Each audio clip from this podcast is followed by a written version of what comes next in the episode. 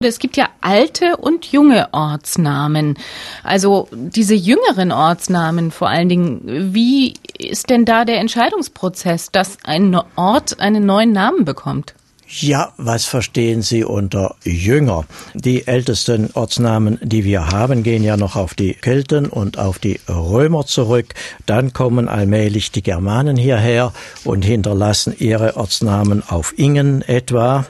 Dann kommen etwas jüngere Ausbauphasen im 8., 9. Jahrhundert. Da entstehen dann Orte auf Hausen und Hofen und so weiter. Und dann im späten Mittelalter werden auch etwas äh, schwer zugängliche Geländestücke besiedelt. Es wird gerodet. Da entstehen die ganzen Orte auf Rode oder Reute oder Hagen oder Scheid oder Schwand und so weiter.